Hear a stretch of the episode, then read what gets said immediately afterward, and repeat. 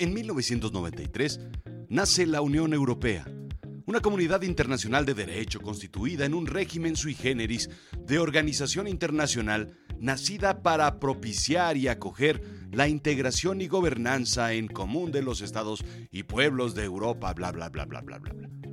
Pero lo que nos compete es el nacimiento de la desunión europea, cuando la economía crea geografías. Yo soy Rodrigo Job y yo te cuento. Y sí, esto es Azul Chiclamino, la realidad de lo absurdo.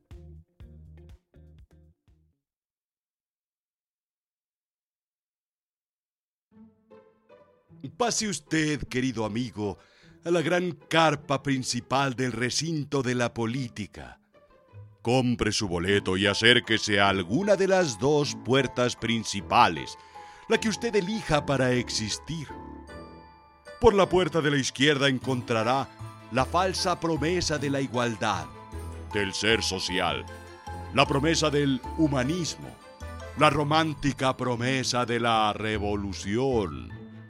Por la puerta de la derecha encontrará la posibilidad de la acumulación desmedida, de la riqueza, de la propiedad, de la plusvalía, del crédito. Pero no se confunda, querido amigo, que ambas se balancean. El péndulo político hace que una sea larga y pesada, y luego la otra compense en unos años la carga del ingreso al recinto. Es el ir y venir de la política. Pero ambas, ambas llevan al mismo sitio. El evento se compone de verborrea, de charlas circulares y sin sentido, discursos llenos de vacío que mucho dicen y nada concluyen, pero encantan, enamoran, gustan a todos ustedes de individuos rascándose la panza y descansando mientras usted empuja la gran rueda que hace que la maquinaria funcione para alimentarlos. Es un espectáculo fantástico. Intereses personales se aglutinan para fagocitar lo construido, para destruir y volver a construir una y otra vez, haciendo parecer que avanzamos, pero no, no, mi querido amigo, no es así. Todo es una ilusión. Cortar, separar, dividir y malamente remendar verá una y otra vez en el espectáculo de la política para al final darse cuenta de que de nada sirvió el esfuerzo de votar. Quiero decir, de comprar su boleto para pelearse con su vecino, amigo o familiar por ideales que están fuera de su alcance. Entre, amable amigo, y disfrute del show, del espectáculo más grande de la humanidad, del espectáculo de la política.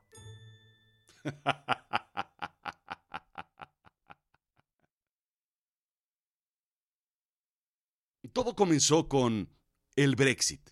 Bueno, en realidad todo comenzó con la Unión Europea. Bueno, viéndonos más puristas, todo comenzó con Enrique VII, con Robin Hood, con Merlín. Bueno, tal vez eso es ir demasiado lejos. Dejémoslo en el Brexit. El Reino Unido se nos va. Después de un referéndum llevado a cabo en el 2016, la votación de salir de la Unión Europea ganó con 51.9%. 30 millones de personas votaron. El 72% de la población, indica la BBC. Recordemos que Reino Unido en realidad no es un país, es un país de países. Está compuesto por cuatro países. Inglaterra, por supuesto, Escocia, Gales e Irlanda del Norte. Es, eh, digamos, como la tan pequeña, pues. Está compuesto por carne, arroz, frijoles y una enchilada, normalmente de mole. Es un plato compuesto por cuatro acompañantes que bien podrían pedirse solos, o en este caso, como Reino Unido, todos juntos. Tanto Inglaterra como Gales votaron mayoritariamente por salir de la Unión Europea. Escocia e Irlanda votaron mayoritariamente por quedarse. El voto completo generalizando todo Reino Unido fue entonces salir. La Unión Europea está compuesta actualmente por 28 países. Después de la Segunda Guerra Mundial, se pensó en una cooperación económica para que los países pudieran comercializar y así evitar que vayan nuevamente a la guerra. Aunque bueno, probablemente lo siguiente más despiadado a la guerra es el comercio.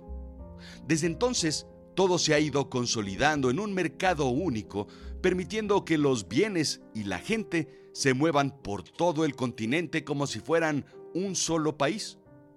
Cuenta con un parlamento que fija reglas en cuanto al entorno, transporte, derechos de consumo y tarifas telefónicas. Pero ya que estamos en esto de las explicaciones y definiciones, de una vez vámonos por lo que vale la pena comentar. La zona euro es otra cosa. El euro se usa en 19 de los países miembros. Pues el 31 de octubre del 2019, el Reino Unido dejará de pertenecer a la Unión Europea. ¿Imperativa y categóricamente? No necesariamente. Claro, puede ser revertido de alguna forma, pero ni la Unión Europea ni el gobierno a cargo de Boris Johnson parece que quieren hacer cambios. Existe una negociación previa de salida o cancelación del acuerdo dentro de la Unión Europea y del Reino Unido, pero las negociaciones para encontrar una salida suave continúan. Como gordo en trampolín, parece que el aterrizaje va a ser sumamente escandaloso, estrepitoso, salpicoso y probablemente risorio y divertido para los que lo vemos desde afuera, por supuesto. Pero ¿qué tan complicado es salir de la Unión Europea? Bien, pues el Reino Unido, a grandes rasgos, perderá los actuales acuerdos comerciales, que son muy buenos, dicho sea de paso.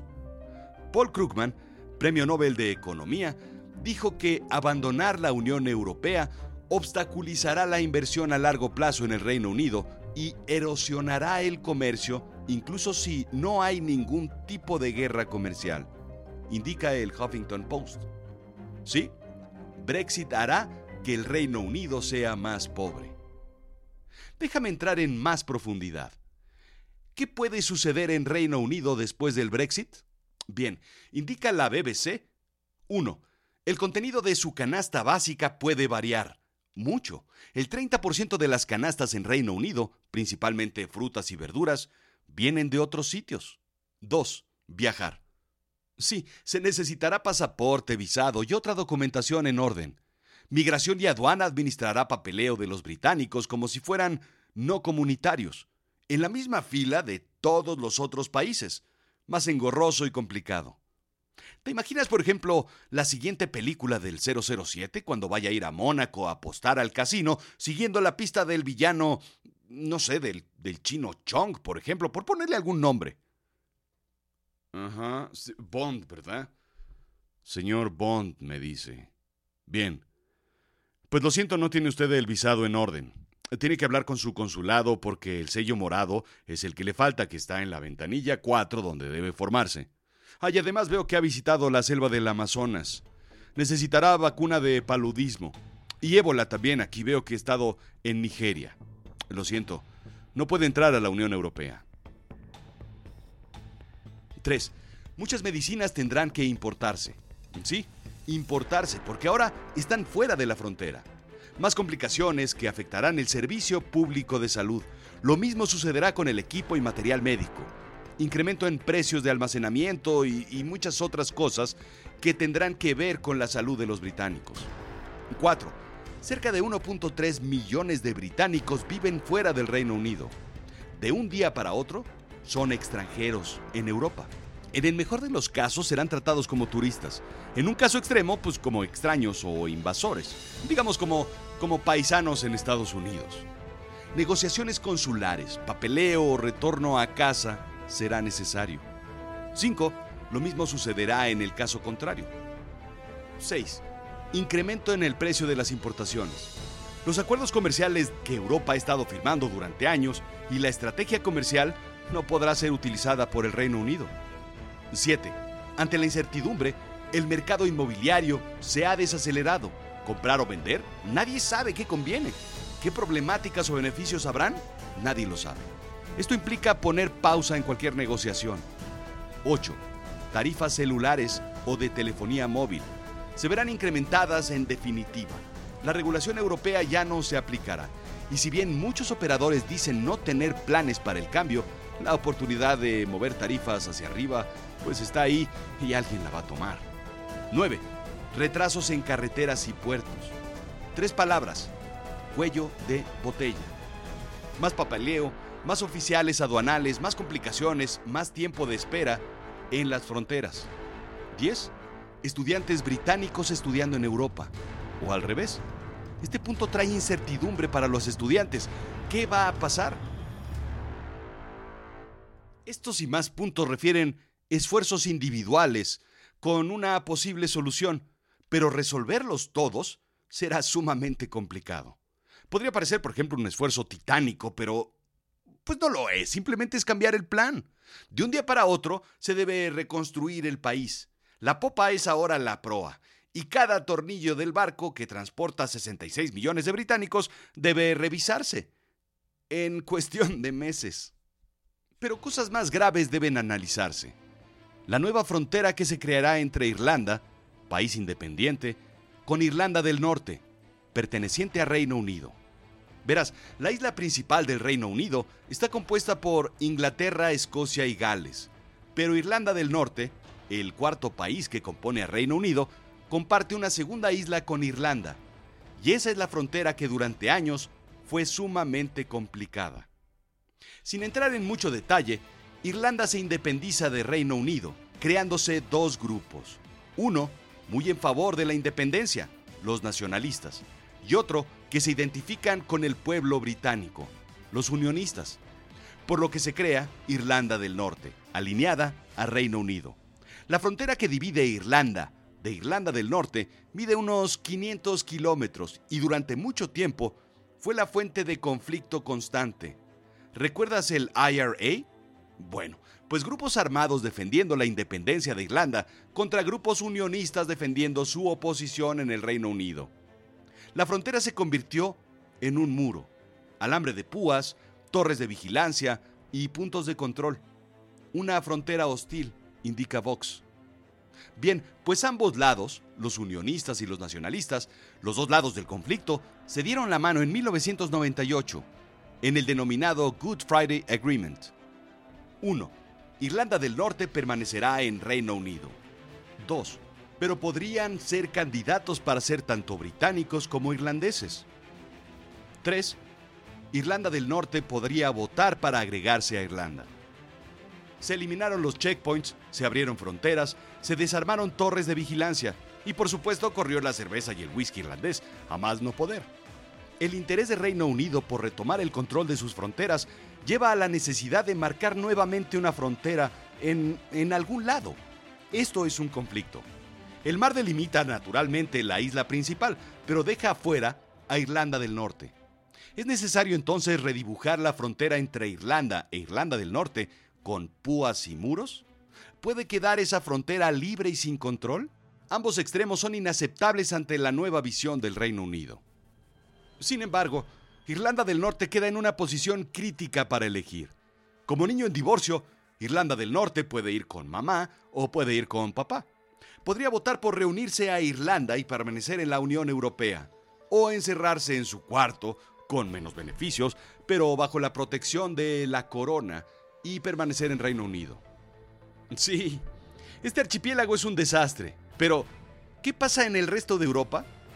En todos lados se cuecen habas, diría la tía Maruca. No creas que en tierra todos están contentos. El movimiento del Brexit es, digamos, replicado en otros países. El vecino envidioso ve tu coche nuevo y pregunta, oye, ¿cómo de dónde? A ver, ¿y, por qué? ¿Y con quién? ¿Y cómo le hiciste? ya sabes, comienzan las envidias y se antoja pues, pues lo que no tienes, pero que tu vecino sí tiene sin conocer a fondo los secretos y secretillos y conflictos de alcoba. Otros movimientos ultraderechistas planean hacer algo similar. Ese es el nacimiento del Brexit, la ultraderecha alemana que busca separarse y el Frexit, la rama francesa indica a la nación. ¿Con qué pretexto? proteccionismo económico y lucha contra la inmigración y, ya sabes. La derecha escandinava, en Suecia y Dinamarca, discute sobre el fracaso de la cooperación europea Políticos de otros países a los que ni siquiera pueden ver o votar o revocar tienen más influencia sobre Suecia que los propios ciudadanos. Este es un argumento del Swexit. Y no, no es el nombre de un sex shop, es la versión sueca de Brexit. Pero, ¿eso es todo? En realidad no. Movimientos de autonomía como el de Cataluña se mueven por toda Europa con la intención de redibujar el mapa de la región, indica The Guardian. Al final, nadie está contento con lo que tiene y quiere lo del otro. Más privilegios, ah, pero eso sí, sin perder los que ya tiene, sin sacrificar. Sin entrar en mucho detalle, el condado de Istria, en Croacia, con una población de 200.000 personas, busca algo similar. Moravia, en la República Checa, con 3 millones, Silesia Checa en República Checa con un millón, Islas Faroe y Bornholm en Dinamarca. Lombardia en Italia, Veneto, Sicilia, Córsica y Bretaña en Francia. Bavaria en Alemania. Y por supuesto Escocia, Irlanda del Norte y Gales, que están con un ojo al gato y otro al garabato, nomás esperando a ver si el patrón deja la puerta abierta para que el gato salga corriendo y se escape. Es la independencia o autonomía es el control de fronteras o de sus recursos. Es no depender de las decisiones del vecino en la propia tierra. Nuevas fronteras porque las viejas ya no sirven. Es la búsqueda de una nueva identidad de país o la recuperación de identidades anteriores. En fin, es más que un referéndum o votaciones, o nuevas constituciones o toques de independencia. Lo que necesitan es, yo creo que, pues un psicólogo que les permita saber quiénes son y qué quieren ser.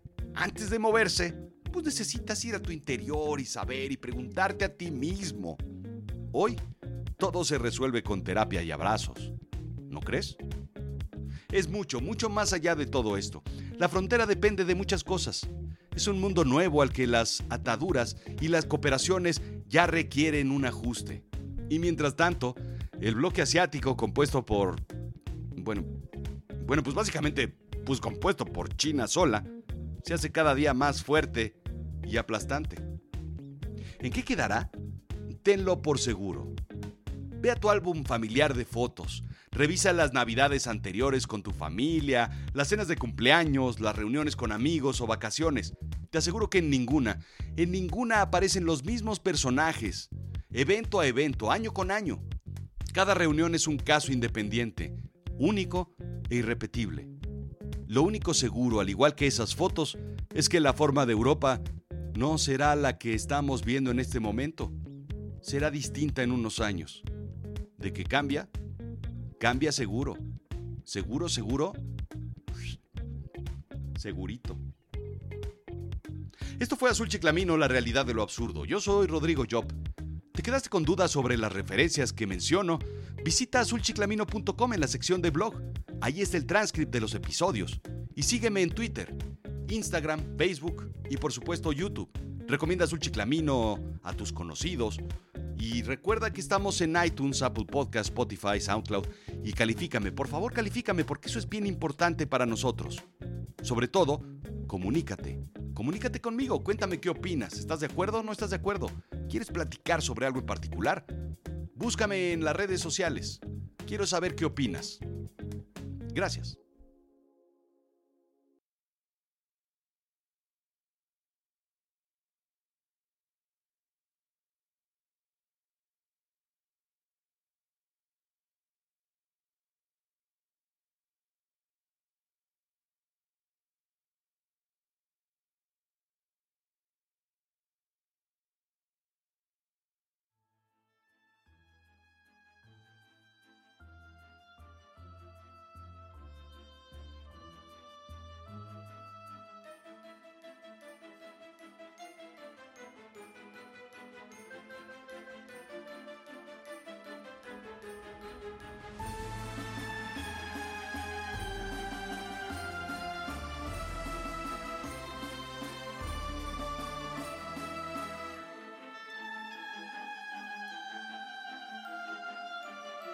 Listo, señores.